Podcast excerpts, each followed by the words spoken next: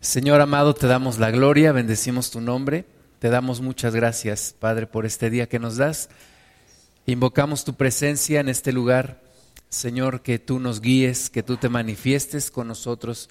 Reprendemos todo aquello que se opone a tu voluntad, a tu propósito en nuestras vidas, a esa comunión que deseamos contigo en este día, Señor. Y pedimos tu presencia, que tú nos llenes, que tú nos bendigas y que habites aquí con nosotros. Ponemos delante de ti este tiempo para poder escudriñar tu palabra. Y Señor, que todo espíritu de error sea atado en el nombre de Jesús y que nosotros podamos conocerte como tú eres, Señor, y podamos presentar defensa delante de quien nos la pida. Gracias te damos, Señor. Guíanos, por favor, en este tiempo. En tus manos ponemos nuestros hermanos que vienen en camino, que puedan prontamente estar aquí con nosotros. En el nombre de Jesús. Amén. Bueno, pues vamos a ver el día de hoy el tema de los testigos de Jehová. Y bueno, casi todos hemos tenido alguna, algún encuentro con testigos de Jehová, eh, tal vez algún familiar, tal vez alguna persona que se ha acercado a nuestros hogares y nos ha tratado de predicar de su doctrina. Pues algunos piensan que son cristianos, algunos dicen que los testigos de Jehová son cristianos y de hecho ellos en, su, en sus publicaciones afirman que son cristianos. Vamos a ver el día de hoy, vamos a demostrar que no es verdad, que no son cristianos. ¿Por qué?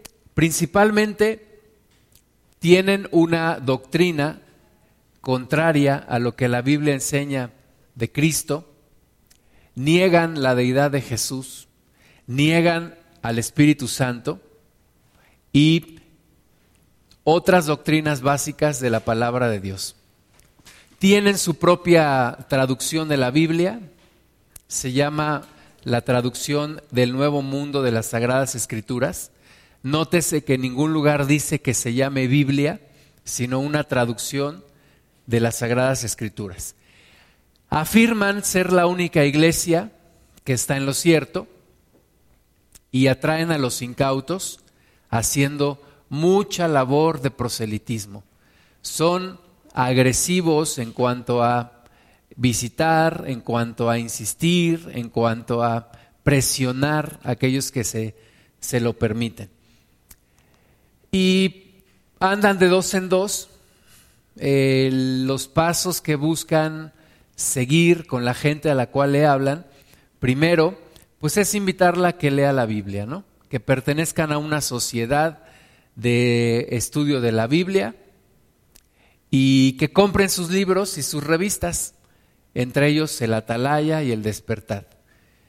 Una vez que logran ese propósito, el siguiente paso es que asistan al salón del reino, a su lugar de reunión y posteriormente que puedan participar en reuniones de trabajo y que empiecen a hacer labor de propaganda también. Y por último, pues que se bauticen. Es todo el, el trayecto que buscan de una persona, de un, de un prosélito. Ahora, ¿de dónde viene esta, esta secta? Bueno, su fundador es Charles Taze Russell. Fue un hombre nacido en Estados Unidos, en Pensilvania, 1852, y se crió dentro de la iglesia presbiteriana. Posteriormente, cuando ya es grande, se une a la iglesia congregacional y después a la iglesia adventista, iglesia adventista que vimos hace ocho días. Se sale de la iglesia adventista y en 1872 consigue reunir un grupo de discípulos y él mismo se autonombró Pastor Russell. En 1874 nombró al grupo Torre Vigía de Sión y de ahí viene una serie de nombres como Aurora del Milenio, Asociación del Púlpito del Pueblo, Asociación Internacional de los Estudiantes de la Biblia, testigos de Jehová, como hoy les conocemos, ruselistas o sociedad del nuevo mundo. Déjenme acomodar un poquito aquí. Porque veo que no se alcanza a ver.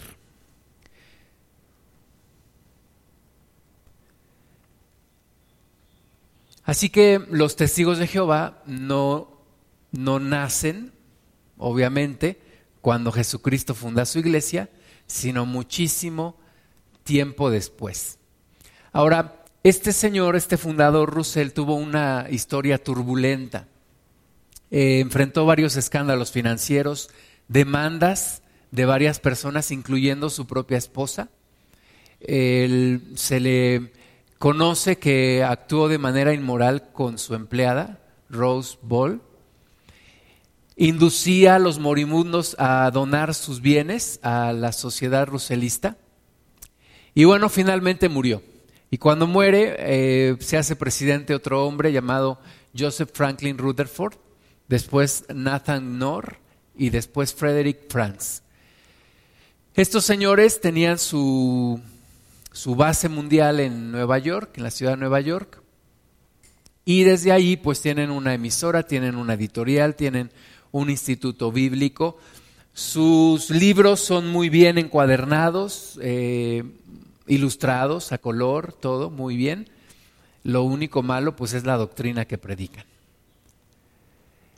Tienen varios libros que no tienen autor, es decir, sí lo tienen, pero no aparecen en, el libro. el primero es en la traducción del Nuevo Mundo de las Sagradas Escrituras. Tienen otro que se llama Estudios de las Escrituras, que es de sus fundadores otro se llama Sea Dios verdadero, la verdad que conduce a la vida eterna, estas buenas nuevas del reino, del paraíso perdido al paraíso restaurado, la verdad os hará libres. Ahora ellos tienen una, se mueven con un espíritu de condenación muy fuerte porque no quieren ser hallados como siervos malos. Por eso predican, hacen labor, venden los libros, venden las revistas, son insistentes y buscan hacer prosélitos de una manera muy insistente. Ahora, ¿qué falsas doctrinas tienen? Primero, la Trinidad. Ellos no creen en la Trinidad.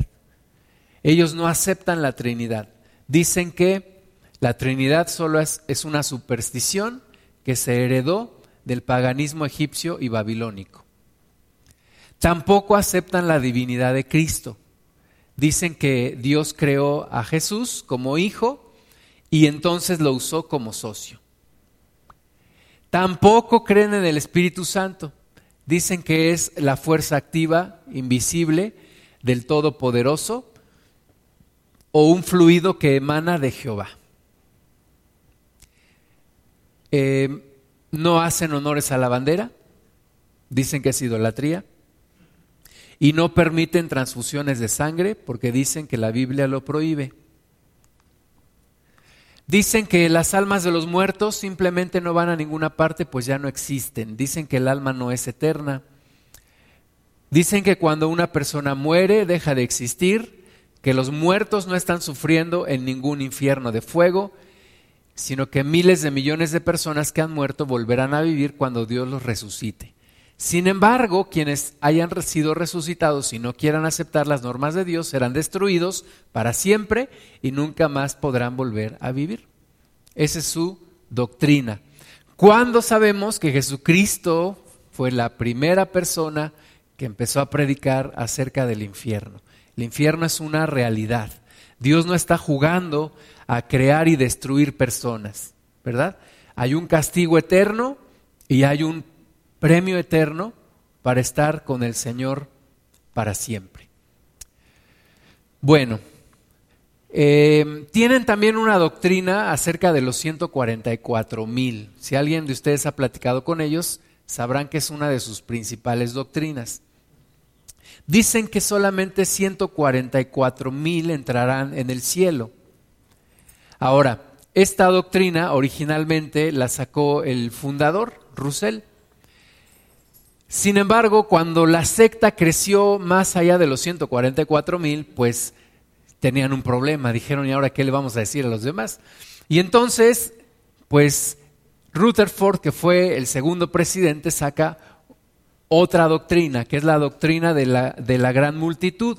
Entonces dicen que 144 mil son los escogidos que van a reinar con Cristo en el cielo. Todos los demás testigos vivirán en la tierra bajo el dominio de Cristo y de su iglesia que está en el cielo. Para ellos la tierra es eterna, para ellos el hombre va a vivir por la eternidad en la tierra. También esto contradice a lo que la palabra de Dios nos enseña. Ahora, siendo Russell un seguidor de Miller, que fue el fundador de la iglesia adventista, también tiene la tendencia de hacer predicciones. Y entonces dijeron que en 1914 Jesucristo vendría por segunda vez, lo cual obviamente no ocurrió. Pero entonces, ¿qué dijeron? Que efectivamente Jesucristo vino en el año 1914. Y aunque no haya tomado ninguna actitud inherente a su venida, creó la clase del siervo que comenzó a funcionar en 1918, estableciendo la teocracia en la tierra. O sea, algo muy jalado de los cabellos, ¿no? Jesucristo no ha venido por segunda vez, es evidente. La Biblia dice que cuando Él venga por segunda vez, se verá del oriente hasta el occidente, o sea, todo ojo le verá, dice la palabra de Dios. Ahora, estaba yo visitando, tienen una página de internet muy bonita, y en esta página de internet eh, contestan preguntas frecuentes. Entonces, una de las cosas que ellos dicen es que sí son cristianos. Vamos a ver que no lo son. Primero, no creen en Jesucristo como la Biblia lo presenta. Segundo, niegan la Trinidad. Tercero, no aceptan al Espíritu Santo como persona. Cuarto, no creen en la segunda venida de Cristo como Él la anunció. Y nada más para poner algunos puntos que ellos refutan de la palabra de Dios y que han tergiversado. Bueno, vamos a ver, ahora sí aquí necesito su ayuda. Vamos a hablar de la Trinidad, porque algunos tal vez estarán pensando, pues qué exagerado, solo porque no creen en la Trinidad no son cristianos. Bueno, la Trinidad es un punto fundamental de nuestra doctrina. Hermanos, necesitamos defender la verdad de la palabra de Dios. Y la verdad de la palabra de Dios es que Dios es un Dios trino, tres personas en una. Amén. Nosotros tenemos parte del reflejo de la naturaleza de Dios. Somos espíritu, alma y cuerpo. No somos tres, pero sí tres partes de mi persona. ¿Ok? Vamos a ver Génesis 1, 26. Entonces dijo Dios, hagamos al hombre a nuestra imagen, conforme a nuestra semejanza, y señoré en los peces del mar, en las aves de los cielos, en las bestias, en toda la tierra y en todo animal que se arrastra sobre la tierra. Amén. Muchas gracias. Entonces, nos dice ahí, hagamos al hombre. ¿Por qué dice Dios, hagamos? Hay una palabra hebrea que es la palabra Elohim. Elohim es una palabra en plural. Dios se refiere a sí mismo como hagamos. ¿Ok? Segunda cita, Nehemías capítulo 9, versículo 6. ¿Quién me ayuda? Levantando la mano.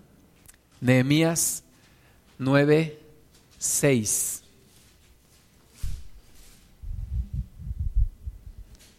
Tú, tú solo eres Jehová, tú hiciste los, los cielos y los cielos de los cielos, con todo su ejército, la tierra y todo lo que está en ella, los mares y todo lo que hay en ellos, y tú vivificas Todas estas cosas y los ejércitos de los cielos te adoran.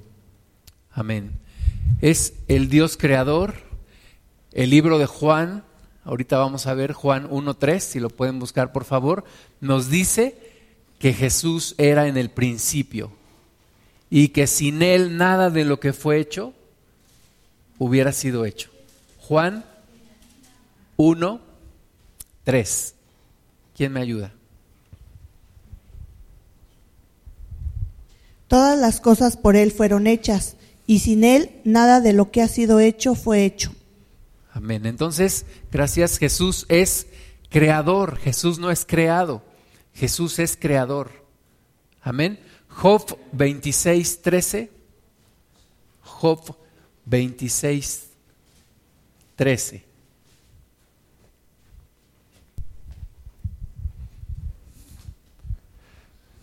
Su espíritu adornó los cielos, su mano crió la serpiente tortosa. Es el mismo Elohim que leímos en Génesis 1.26. El Señor, pero es esa Trinidad, no son tres dioses, sino un Dios en tres personas. Hechos capítulo 5, versículo 3. Hechos 5, 3.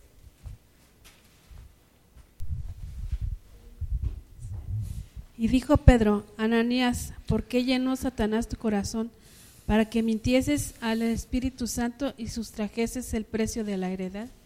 Muchas gracias. Entonces, ahí nos empieza a hablar ya también del Espíritu Santo. ¿Sí? La Biblia nos habla del Padre, del Hijo y del Espíritu Santo. Y los tres son Jehová. Los tres son Jehová. Los tres son Dios. Jesucristo en muchas ocasiones dijo, yo soy. Yo soy el pan de vida, yo soy el agua de vida eterna, yo soy el buen pastor, yo soy la luz del mundo.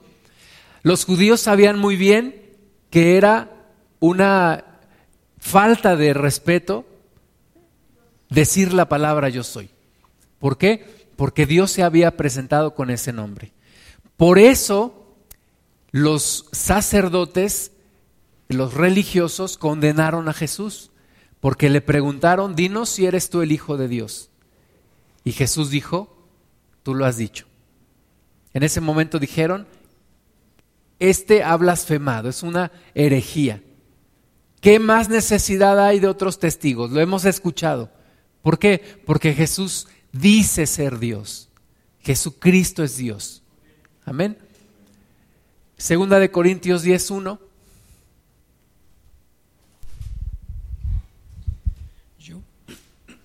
Yo, Pablo, os ruego por la mansedumbre y ternura de Cristo. Yo estando presente ciertamente soy humilde entre vosotros, más ausente soy osado para con vosotros. nos, nos pone a Jesús, a Cristo glorificado, en el mismo lugar de Dios. ¿Por qué? Porque es Dios. Efesios 1,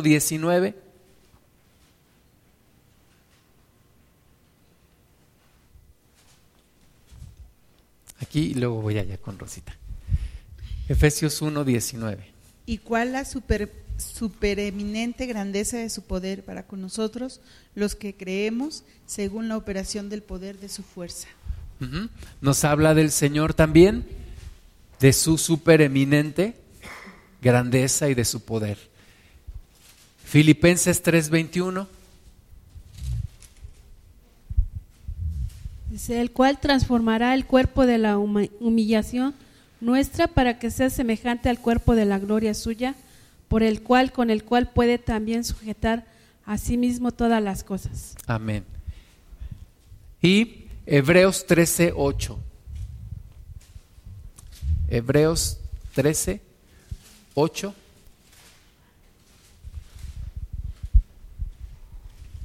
Jesucristo es el mismo ayer y hoy y por los siglos. Amén. Gracias. Jesucristo es el mismo, ayer, hoy y por los siglos. Si no fuera Dios, pues no podría decirnos eso de Él. Entonces, la Trinidad es una realidad, es cierto, la palabra Trinidad como tal no aparece en la palabra de Dios, pero todo el concepto de Trinidad está presente desde Génesis hasta Apocalipsis. No podemos hacer a un lado este concepto. No podemos decir es que es difícil de entender, aunque sea difícil de entender. Se dice que uno de los primeros eh, cristianos estaba en una playa y estaba eh, un niño ahí con una pequeña bandejita y tomaba agua y la echaba en la arena. Y este hombre le preguntaba al niño, ¿qué estás haciendo? Y dijo, estoy tratando de vaciar el mar. Le dijo, nunca lo vas a lograr. Y quedó pensando en su corazón y dijo, de la misma forma el hombre nunca alcanzará a entender el concepto de la Trinidad.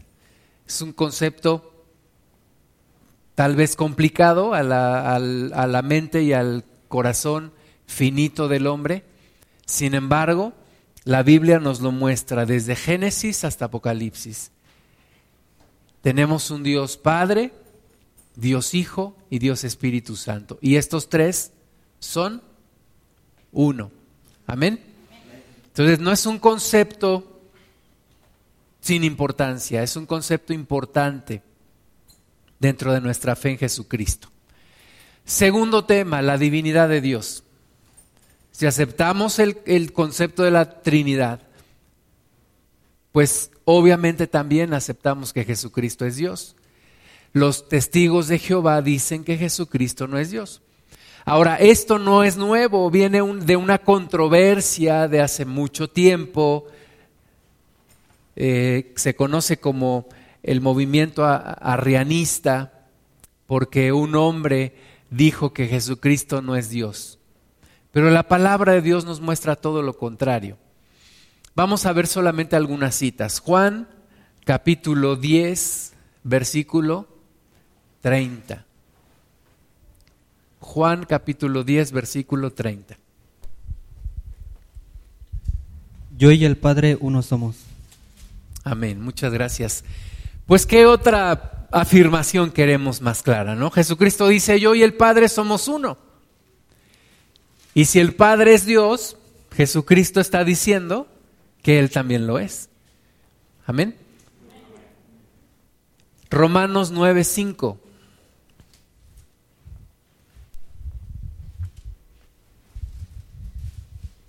De quienes son los patriarcas y de los cuales, según la carne, vino Cristo el cual es Dios sobre todas las cosas, bendito por los siglos. Amén. Amén. Claramente lo dice ahí. Amén. Jesucristo, el cual es Dios. En una ocasión estaba platicando con una persona que afirmaba que Jesucristo no es Dios. Y leímos este versículo. Y se lo hice leer. ¿Y qué dice? El cual es Dios. A ver, ¿te quedó claro? Vuélvelo a leer. El cual es Dios. Jesucristo es Dios. Amén. Jesucristo es Dios y Jesucristo es hombre. Es la grandeza de nuestro Señor. Jesucristo es Dios y Jesucristo es hombre. Resucitó y fue glorificado en el cielo y llevó su cuerpo, su cuerpo fue transformado. Pero en el cielo Jesús se conoce como el Hijo del Hombre. Es el único en el cielo que nació de mujer. Es el Hijo del Hombre. Y en, el, y en la tierra le conocemos como el Hijo de Dios, porque Él es Dios. Colosenses 2.9. Colosenses 2.9.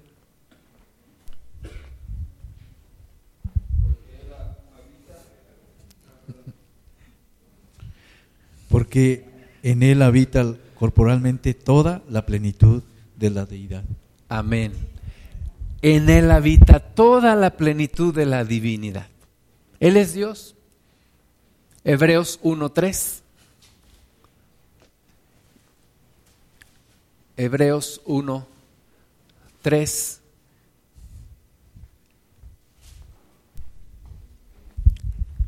el cual siendo el resplandor de su gloria y la imagen misma de su sustancia, y quien sustenta todas las cosas con la palabra de su poder, habiendo efectuado la purificación de nuestros pecados por medio de sí mismo, se sentó a la diestra de la majestad en las alturas. Amén. Entonces, Él es Dios, Jesucristo es Dios. Dice también la Biblia que es la imagen visible de el Dios invisible. Jesucristo nos viene a mostrar al Padre. Felipe le dice un día, Señor, muéstranos al Padre y nos basta. Jesús le dice, tanto tiempo he estado con ustedes y no me has visto, Felipe, no me has conocido. ¿No crees que el que me ha visto a mí ha visto al Padre? Dice Jesús. ¿Sí? Jesucristo es Dios. Hebreos 13, 8.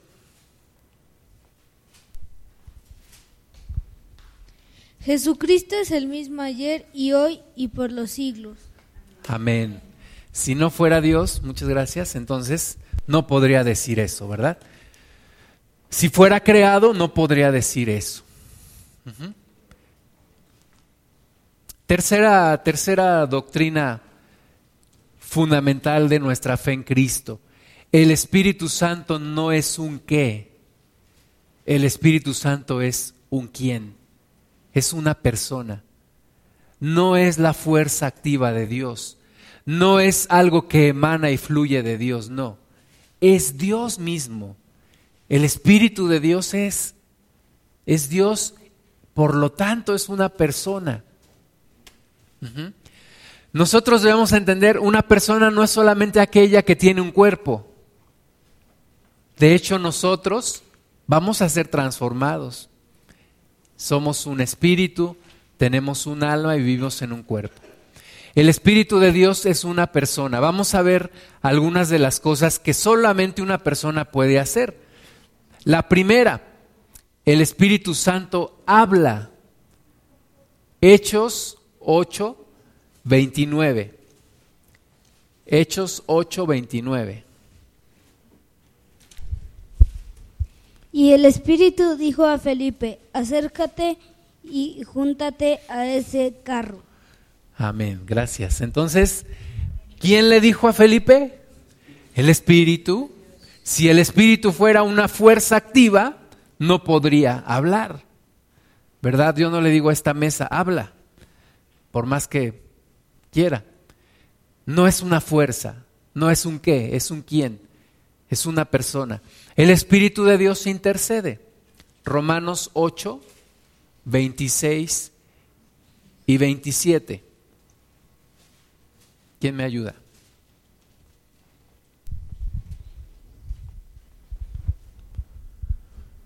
Y de igual manera el Espíritu nos ayuda en nuestra debilidad.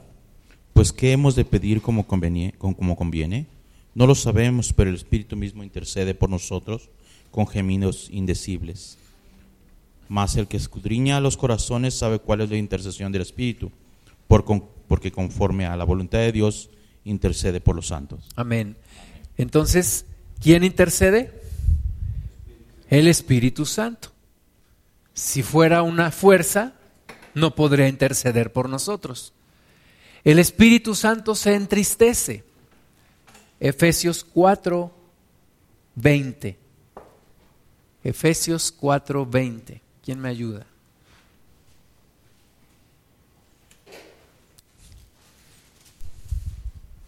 Mas vosotros no habéis ap- aprendido así a Cristo. ¿Sí? Efesios 4, 20. Ok.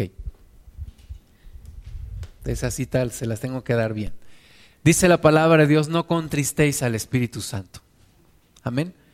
El Espíritu Santo también se entristece. El Espíritu Santo da órdenes. Hechos 16, del 6 al 7. ¿Mande? Al anterior es Efesios 4:30. Muchas gracias. Y Hechos 16, del 6 al 7.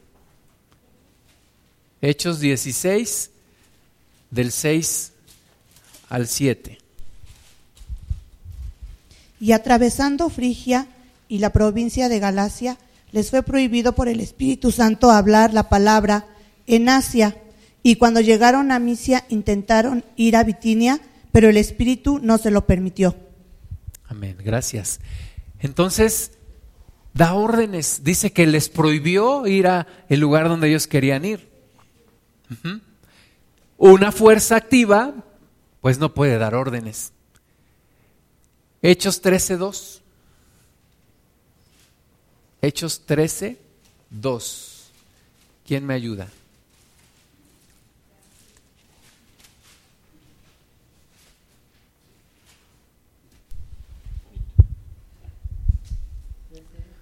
Hechos 13.2. Este, ministrando estos al Señor y ayunando, dijo el Espíritu Santo, apártame a Bernabé y a Saulo para la obra que los he llamado. Amén, muchas gracias. Entonces, el Señor, el Espíritu Santo da órdenes. El Señor, el Espíritu Santo está aquí entre nosotros.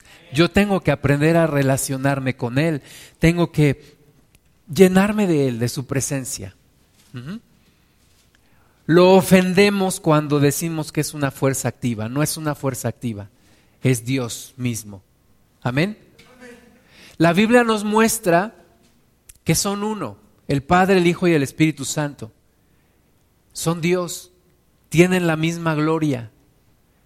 El uno al otro se glorifica. Jesús le dijo al Padre, glorifica al Hijo. El Padre dijo, lo he ya glorificado. Jesús decía, yo nada hago sino lo que a mi Padre le agrada. Entonces es una unidad. No son tres dioses, es un solo Dios. Amén. El Espíritu Santo tiene voluntad. Primera de Corintios 12, 11. Ahora sí ya tengo varias manitas.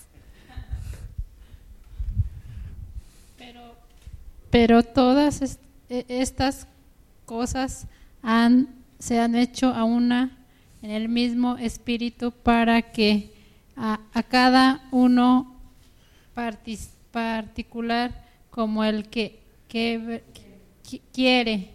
Amén. Amén. Es el Espíritu Santo el que da los dones, el que manifiesta las operaciones como Él quiere. ¿Sí? ¿Por qué? Porque tiene voluntad. El Espíritu Santo ama, Romanos 15, 30.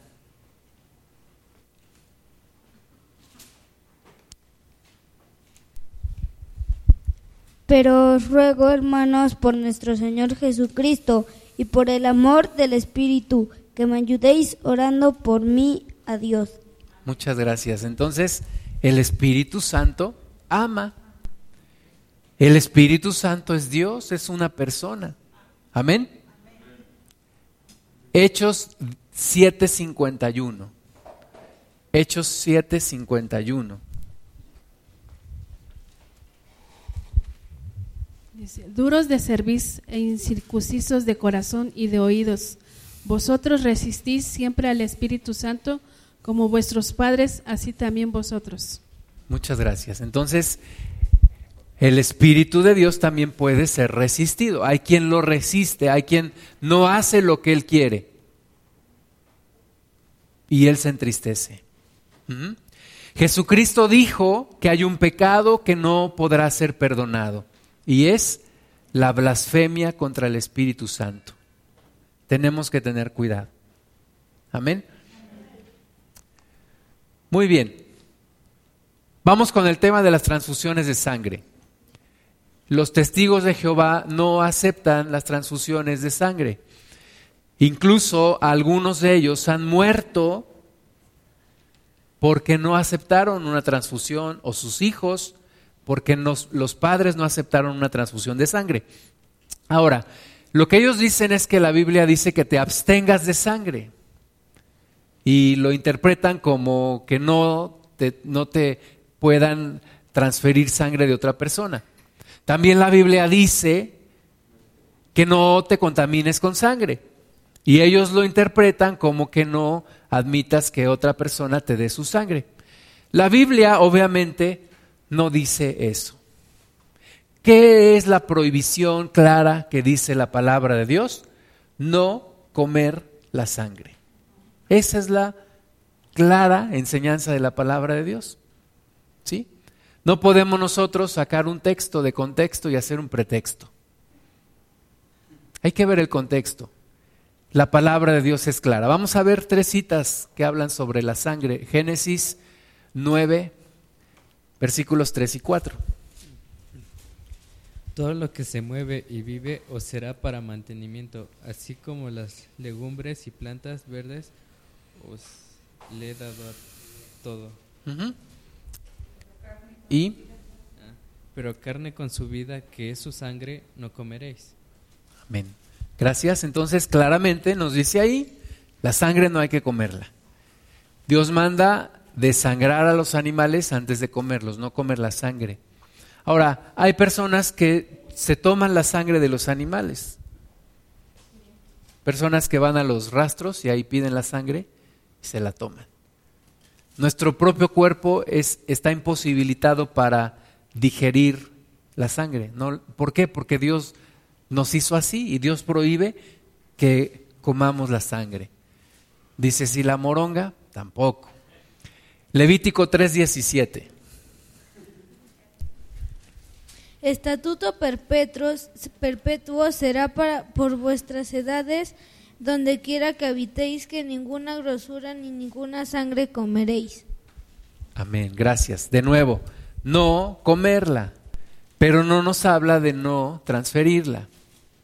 Hay personas que sufren accidentes, pierden mucha sangre y si no es por una transfusión, no pueden seguir viviendo. La Biblia no está en contra de eso. Deuteronomio 12, del 23 al 25. Deuteronomio 12, 23 al 25. Solamente que te mantengas firme en no comer sangre, porque la sangre es la vida y no comerás la vida juntamente con su carne. No la comerás en tierra, la derramarás como agua.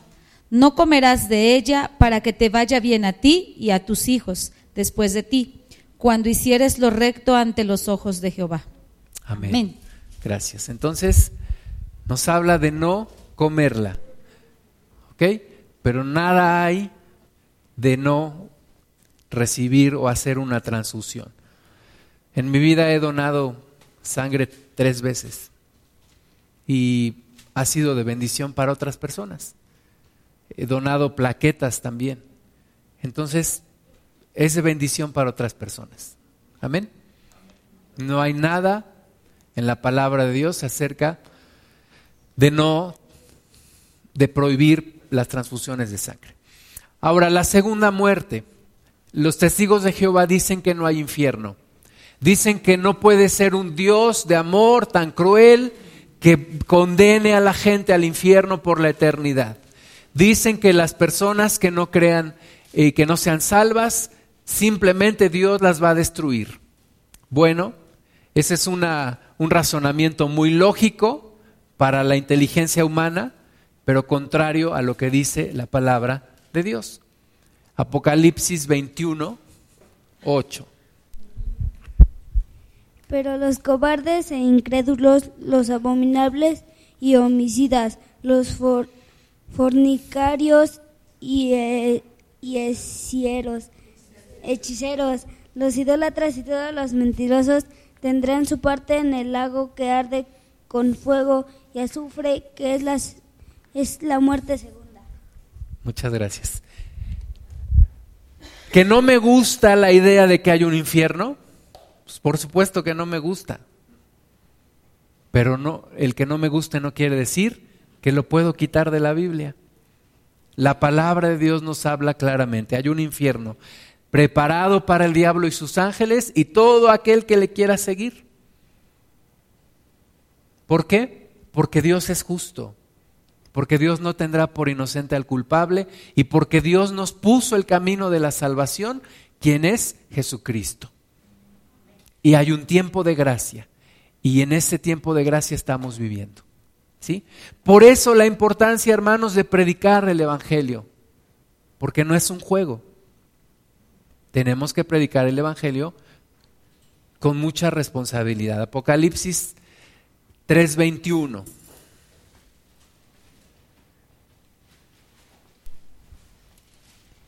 Apocalipsis 3:21.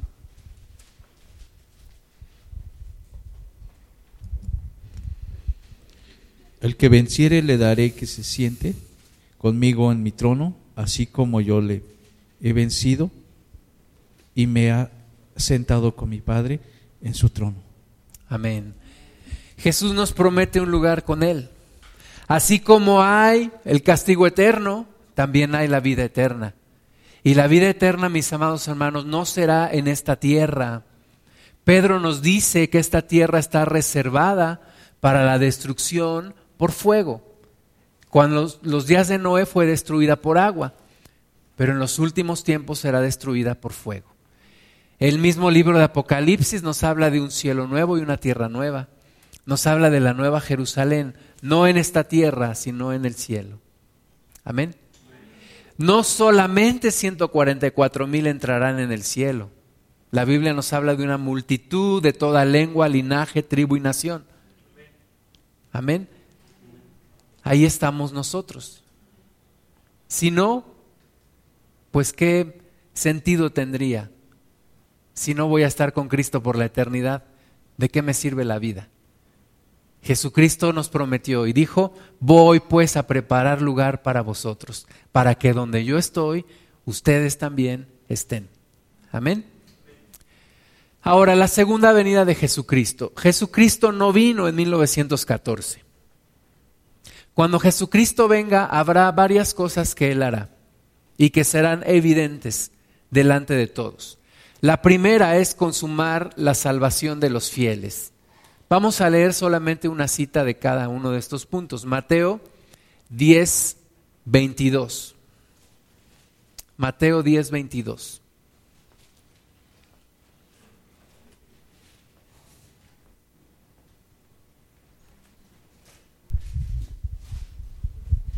Y seréis aborrecidos de todos por causa de mi nombre, mas el que persevere hasta el fin, éste será salvo. Amén. Entonces, cuando Jesucristo venga, consumará nuestra salvación. También resucitará a los muertos. Primera de Corintios 15, del 35 al 55. Ese léalo en su casa, por favor. Ahí está todo, cómo va a ser la resurrección. Tercero, juzgar y recompensar. ¿Juzgar a quién? A los que no creyeron. Recompensar a los que vencieron. Segunda de Tesalonicenses 1, del 6 al 10. Segunda de Tesalonicenses 1, del 6 al 10. ¿Quién me ayuda leyendo?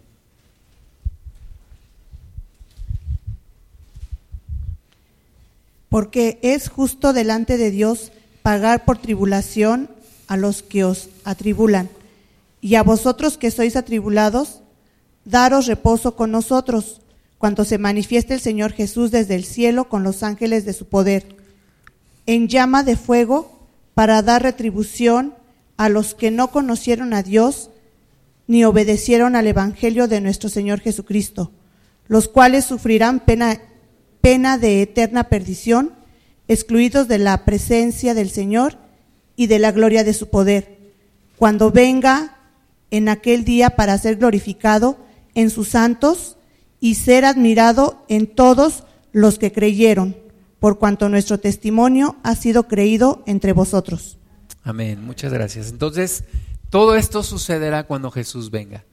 Cuando Jesús venga será glorificado en sus santos, como acabamos de leer arrebatará su iglesia, juzgará a Satanás, a la bestia y al falso profeta y a todos sus ángeles y aún a la muerte. Y reinará por la eternidad. Apocalipsis 11:15. Apocalipsis 11:15.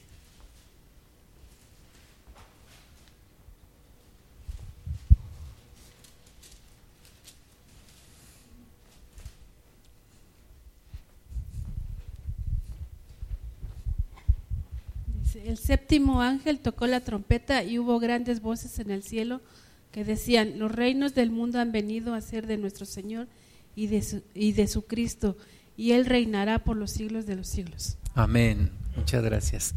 Entonces, cuando Jesús venga por segunda vez, será evidente, su reino se establecerá para siempre, por la eternidad, por los siglos de los siglos. Amén. Dijo el rey David que el Señor le dijo a Jesús, el Padre le dijo a Jesús, siéntate a mi diestra hasta que ponga a tus enemigos por estrado de tus pies. Estamos viviendo ese tiempo. Cuando Jesucristo venga, tomará todo el reino. Amén. Y será evidente a todos. Dice la Biblia que toda rodilla se doblará y toda lengua confesará que Jesucristo es el Señor. Amén. Ahora algunos dicen, ay, pero pobre, siento feo cuando vienen los testigos y, y no les abro, siento feo. Pues qué mal, qué tiene de malo que le compre sus revistas. ¿Qué tiene de malo que las lea? Bueno, pues tiene mucho de malo. Dice segunda de Juan 1:7, porque muchos engañadores han salido por el mundo que no confiesan que Jesucristo ha venido en carne. Quien esto hace es el engañador y el anticristo. Cuando tú recibes una persona que no cree en Jesucristo como Dios, estás recibiendo el espíritu del anticristo. Entonces no digas, ay pobrecito, es que, me siento feo. No. Dice, mirad por vosotros mismos, para que no perdáis el fruto de vuestro trabajo, sino que recibáis galardón completo. Cualquiera que se extravía y no persevera en la doctrina de Cristo, no tiene a Dios. Por eso a veces de broma decimos que son los testigos sin Jehová. No tienen a Dios. ¿Por qué? Porque se extraviaron, niegan a Cristo, niegan la divinidad de Cristo. Dice, cualquiera que se extravía y no persevera en la doctrina de Cristo no tiene a Dios. El que persevera en la doctrina de Cristo, ese sí tiene al Padre y al Hijo. Amén. Yo necesito tomar y conocer a Dios como es, no como yo quisiera que fuera, no como yo me imagino que es, sino como es. Si alguno viene a vosotros y no trae esta doctrina, no lo recibáis en casa. No lo recibas en casa. Si uno viene y no trae esta doctrina, no le recibas en tu casa. Dicen que en una ocasión estaba un cristiano en su casa, tocan la puerta y no abre. Y dice, ¿quién? Somos los testigos. ¿Y qué quieren? Platicar. ¿Y cuántos son? Somos dos. Ah, pues platiquen entre ustedes. ¿Sí? No los recibas en tu casa. No les digas bienvenido. No le abras la puerta a la falsa doctrina. No lo recibáis en casa ni le digáis bienvenido, porque el que le dice bienvenido participa en sus malas obras. Ahora, con todo lo que hemos visto hoy, hay fundamento para refutar sus doctrinas. ¿Cuál es el problema? Que se agarran gente que no lee la Biblia. Y entonces todo le creen. Si tú no lees la Biblia, pues no tienes contra qué comparar. Ellos tienen su propia versión de la Biblia han modificado algunos versículos para soportar sus doctrinas. Entonces, mucho cuidado con ellos. Tampoco entremos en contiendas con ellos. Si alguien no nos quiere escuchar, no contendamos, oremos por esa persona, porque la palabra de Dios no es para contender tampoco. Pero seamos muy cuidadosos de la doctrina, de nuestra fe en Cristo, de lo que predicamos. Hay ahora un movimiento ecuménico en donde se juntan diversas iglesias, asociaciones y sectas y Dios nos llama a no diluir la palabra, la doctrina de Dios, a tener cuidado de lo que enseñamos. Amén. Los mormones son otra historia y los testigos son otra y los adventistas otra pues igual y también tienen esa idea. Vamos a hacer una oración y vamos a predicar el Evangelio. Algo que los testigos de Jehová hacen mucho es ser insistentes. Yo les voy a platicar un breve testimonio. Cuando yo, antes de conocer a Cristo, yo estaba desesperado. Yo quería cambiar, yo necesitaba salir de mis problemas. Y recibí la visita de los testigos en casa de mis papás, donde yo vivía. Y les dije, vengan, yo sí les voy a hacer caso. Yo sí quiero que me den estudios. Gracias a Dios nunca regresaron. Para mí eso fue un milagro de Dios, porque yo les dije, sí, vengan, y nunca regresaron. Y gracias a Dios pude conocer a Cristo. Entonces, seamos celosos de la verdad, prediquemos la verdad, hablemos con fundamento bíblico, con la Biblia en la mano. Amén. Señor, gracias te damos en el nombre de Jesús por tu palabra. Tu palabra es clara, Señor, y tu palabra la podemos entender, la podemos comprender. Cuando abrimos nuestro corazón y te aceptamos como tú eres, no como nosotros nos imaginamos, ni como nosotros quisiéramos que tú fueras. Gracias, Padre, por tu palabra que nos revela Cristo, que nos revela el Espíritu Santo. Gracias, Padre, porque tú te das a conocer a nuestras vidas. Señor, reprendemos todo espíritu de error en el nombre de Jesús y nos ponemos en tus manos para predicar tu palabra, para cumplirla, para entenderla y para conocerte a ti. Te damos toda la gloria, Señor, en el nombre de Jesús. Amén.